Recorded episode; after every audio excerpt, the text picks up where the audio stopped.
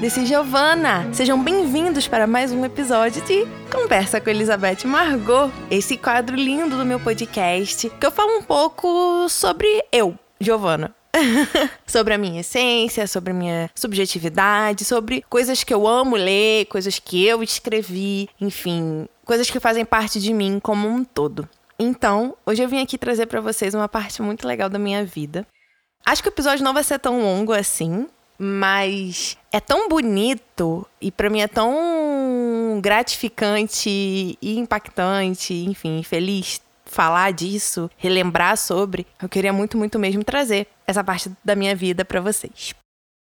Como vocês viram na foto do episódio de hoje, sou eu fazendo um sinal de V, né? Com o fundo atrás da minha escola, né? Da escola que eu estudei da minha quinta série, que acho que hoje é sexto ano, né? Até o terceiro ano do ensino médio. Eu estudei lá todos esses anos, foram muitos anos já naquele local. Então, por isso que eu escolhi também essa foto, porque foi ali que foi palco desse momento da minha vida que eu vou trazer para vocês hoje. Então, eu queria também trazer essa conexão visual para vocês, tá bom? Então, gente, é o seguinte, antes de mais nada, qualquer dúvida, qualquer sugestão, e se vocês quiserem também ler os poemas que eu vou trazer aqui, ó, já dando spoiler, tá tudo no Instagram ou no Facebook, tá? O Instagram é Elizabeth Margot underline e o Facebook é Elizabeth Margot tá bom? E eu espero que vocês vão lá ver, ler, né, junto comigo quando eu estiver aqui lendo para vocês, porque eu fiz com muito carinho, né? Coloquei lá e tal, e é uma parte da minha vida que eu gostaria muito de compartilhar com vocês, tá bom? Então, não esqueçam que nós temos episódios de Chocolate História, audiodramas, temos também sobre KB e óbvio também que o Converso com Elizabeth Margot. Então, não deixem de sintonizar no podcast Elizabeth Margot. Tá bom, gente. Agora vamos lá, que eu quero realmente falar sobre isso com vocês, sobre essa coisa maravilhosa que eu tenho tanto orgulho de ter feito.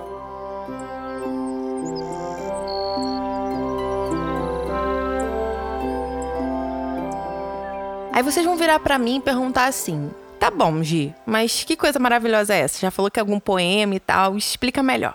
Então é o seguinte, gente. Como eu falei, eu estudei muitos anos na mesma escola e essa escola, ela tinha amostra de talentos e concursos de poesia. Então, todo ano tinha esse projeto na, na minha escola, né? Que eu estudei e tal.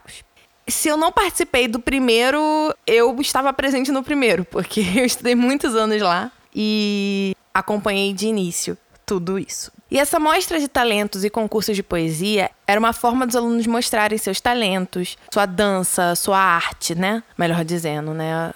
Seja por poesia, seja por qualquer outro tipo de hum, manifestação artística, dança, pintura, qualquer coisa podia ser apresentada na mostra de talentos. Isso era muito legal, porque envolvia bastante a escola, professores faziam trabalhos conosco para podermos mostrar lá, né, deixar a exibição e tudo mais. Então, assim, era bem legal mesmo. E então, eu, né, como vocês já me conhecem, escrevo desde pequena, desde meus 12 anos. Eu não sei exatamente quando que eu comecei a participar do concurso de poesias da Mostra de Talentos. Porém, eu sei que eu fiquei participando pelo menos uns quatro anos seguidos. Isso aí é, é de praxe.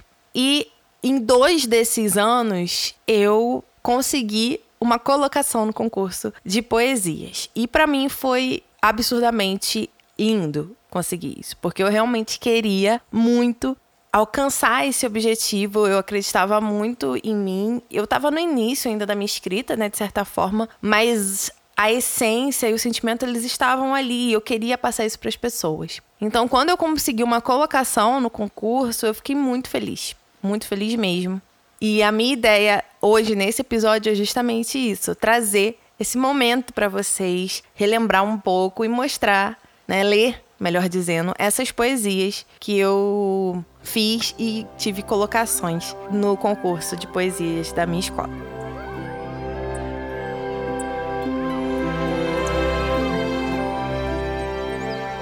Então, a primeira poesia que eu de fato consegui uma colocação no concurso, ela foi feita para a sexta mostra de talentos e concurso de poesias que ocorreu no ano de 2011. E eu fiquei com o quinto lugar na categoria de poesia de ensino médio. Né? Eu já estava no ensino médio, eu estava no primeiro ano do ensino médio e eu consegui esse quinto lugar na minha categoria. E eu fiquei muito feliz. Assim, eu lembro que pelo menos dois anos passados, né? Eu já tinha tentado e não tinha conseguido. Então, consegui meio que no meu terceiro ano foi muito, muito legal, de verdade. E era a sexta mostra, por isso que eu digo para vocês que eu provavelmente estou participando desde a primeira, porque começou quando eu já estava na escola, né, ali. E aí, o nome dessa poesia é Mundo Perdido. Eu já já vou ler para vocês. E assim, eu particularmente gosto muito dela, eu acho ela muito linda. Eu acho ela muito a minha cara, sabe? Principalmente da Giovanna adolescente, da Giovanna que vivia muito os mundos épicos, seja Senhor dos Anéis, Harry Potter, Star Wars. Hoje não é que eu não viva, né? Mas hoje a gente é mais adulto, tem mais preocupações, né? E tudo mais. Mas naquela época, quando a gente é adolescente, criança, a gente não tem tantas preocupações. E eu diria que essa poesia, ela trabalha muito isso. Muito a questão do imaginário da adolescência, né? Melhor dizendo, do meu imaginário da adolescência. E agora eu vou ler ela para vocês e eu espero de verdade que vocês gostem.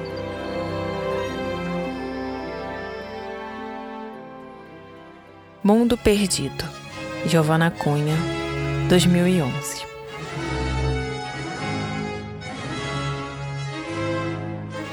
Lutas épicas, reis grandiosos, máxima beleza castelos de guerra, palácios de ouro, donzelas mais belas. Quero viver aqui, onde posso voar com dragões e viver entre anões. Me desculpe se sou tão má, não faço isso por mal, pois, ao mesmo tempo que você me faz bem, mundo perdido, você me faz mal.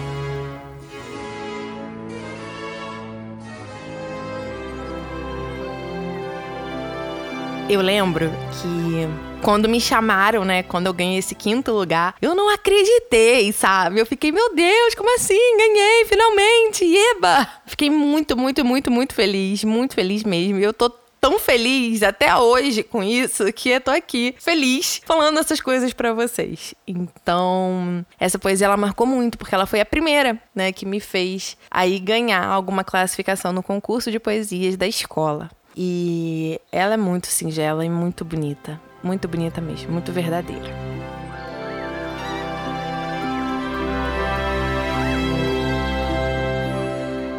Aí agora, vamos para a segunda poesia que me fez ter uma colocação no concurso de poesias da minha escola.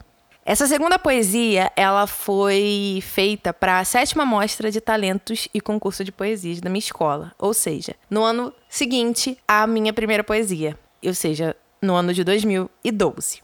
E essa poesia, ela me deu o terceiro lugar na categoria de poesia de ensino médio. E eu fiquei muito feliz, muito feliz mesmo, quando eu ganhei terceiro lugar. Foi o lugar mais alto que eu alcancei, né, do concurso de poesias. E, cara, aquilo para mim, assim, foi, foi realmente como se eu tivesse ganhado o primeiro lugar. Eu não acreditei. Eu fico tão feliz até hoje. Eu fico tão chocada até hoje, sabe? É uma realização pra Giovana, pra pequena Giovana e pra grande Giovana. Porque quando a gente ganha coisas assim, coisas que a gente faz com a alma, com amor, com o coração, a gente tem essa retribuição de reconhecimento, isso nos ajuda a ficar mais confiantes e mais felizes com nós mesmos, sabe? Com a pessoa que nós estamos nos tornando e com todo o esforço e dedicação que fizemos, né, que demos para essa tarefa a qual fomos reconhecidos. Então, assim, é, tudo que eu tô falando hoje aqui para vocês é muito baseado nisso, nesse meu esforço, nessa minha dedicação que foi retribuída com essas duas formas de reconhecimento, no ano de 2011 e no ano de 2012 sendo o primeiro ano, né, em quinto lugar e o segundo ano em terceiro lugar. Então, assim, isso para mim foi muito, mas muito impactante e importante para minha vida literária, né, para minha vida como autora, como escritora, como alguém que coloca no papel as suas emoções, o que acredita e o que ama, porque eu amo escrever e eu amo colocar no papel o que tá dentro de mim. Então isso é muito importante. Ter esse reconhecimento só reforça tudo isso, né? E numa época tão crucial como a adolescência, é fundamental, né? Em 2012 eu tinha 16 para 17 anos. Na real, foi no final do ano de 2012, então eu já tinha 17 anos. E para uma pessoa que, ah, eu nunca ganhei nada e tal, e ganhar não tem palavras, né? E foi como eu disse, eu ganhei em terceiro lugar, mas para mim foi o primeiro lugar. Eu não me importava mais com nada, aquilo dali era o suficiente para mim, no sentido de que tipo, eu tinha alcançado aquilo que eu queria. Eu tinha sido reconhecida, não importando o meu lugar, sabe? E é muito importante. E aí, com isso, a poesia desse ano, de 2012, né, da sétima mostra de talentos e concurso de poesia, se chamava A Cerejeira. Eu vou ler ela aqui para vocês daqui a pouquinho. E é uma poesia bem mais densa e, e complexa que a de 2011, né? Que é a poesia Mundo Perdido. Então eu vou ler e depois eu falo um pouquinho mais dela.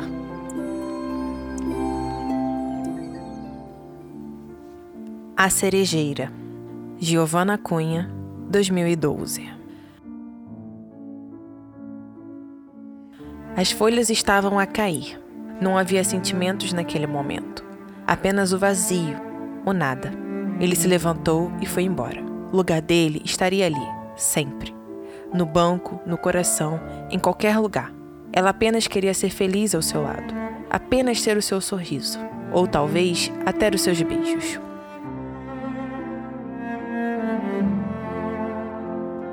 Ela pediu, suplicou, mas ele não voltou e nem respirava. Aos poucos foi vivendo, mas nunca se esqueceu das folhas a cair. Um dia, voltou àquele lugar trágico. Chorou e sofreu. Quando estava indo embora, alguém tocou em seu ombro. Era ele. Tinha de ser ele. Ela se virou. Não se sabe o que aconteceu. Ela apenas sorriu e desfaleceu.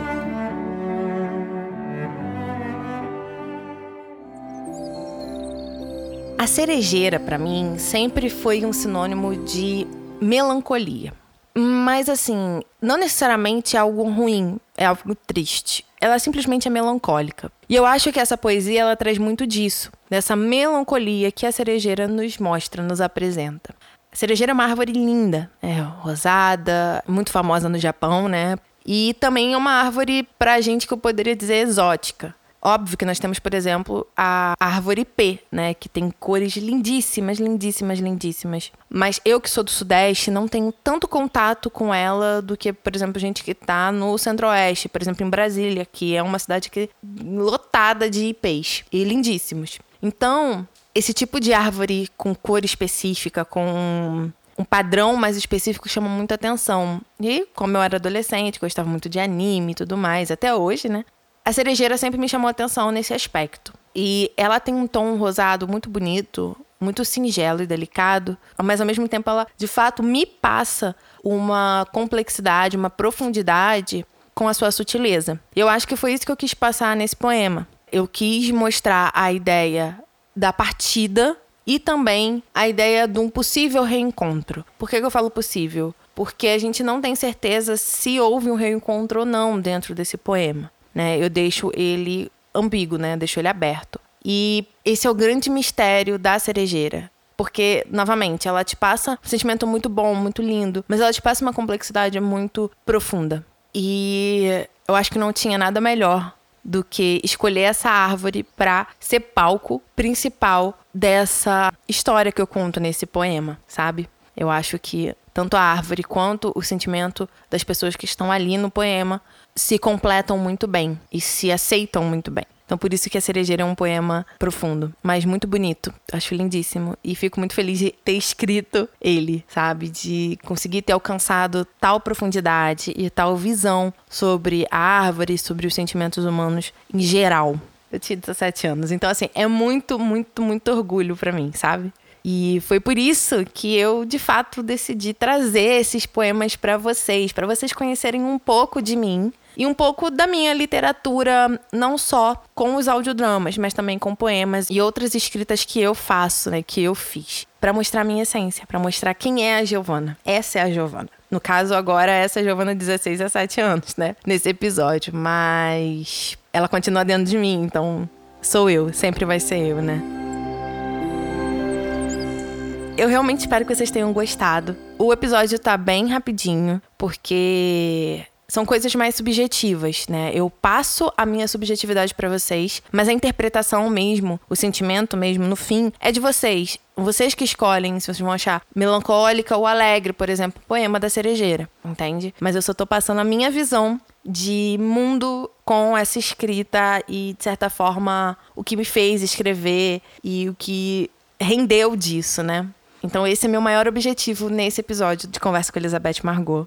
Eu realmente espero que vocês tenham gostado. Espero que vocês vão lá no Instagram, no Facebook para ver o post e os outros posts que eu faço lá. Me acompanhem por lá. Eu vou ficar muito feliz de ter vocês por perto e compartilhando comigo todas essas subjetividades que eu tenho, seja com a literatura, com história, com J-pop. São essas diversas nuances minhas, né, de uma única Giovana. E que ama, ama estar tá aqui falando isso para vocês, tá bom?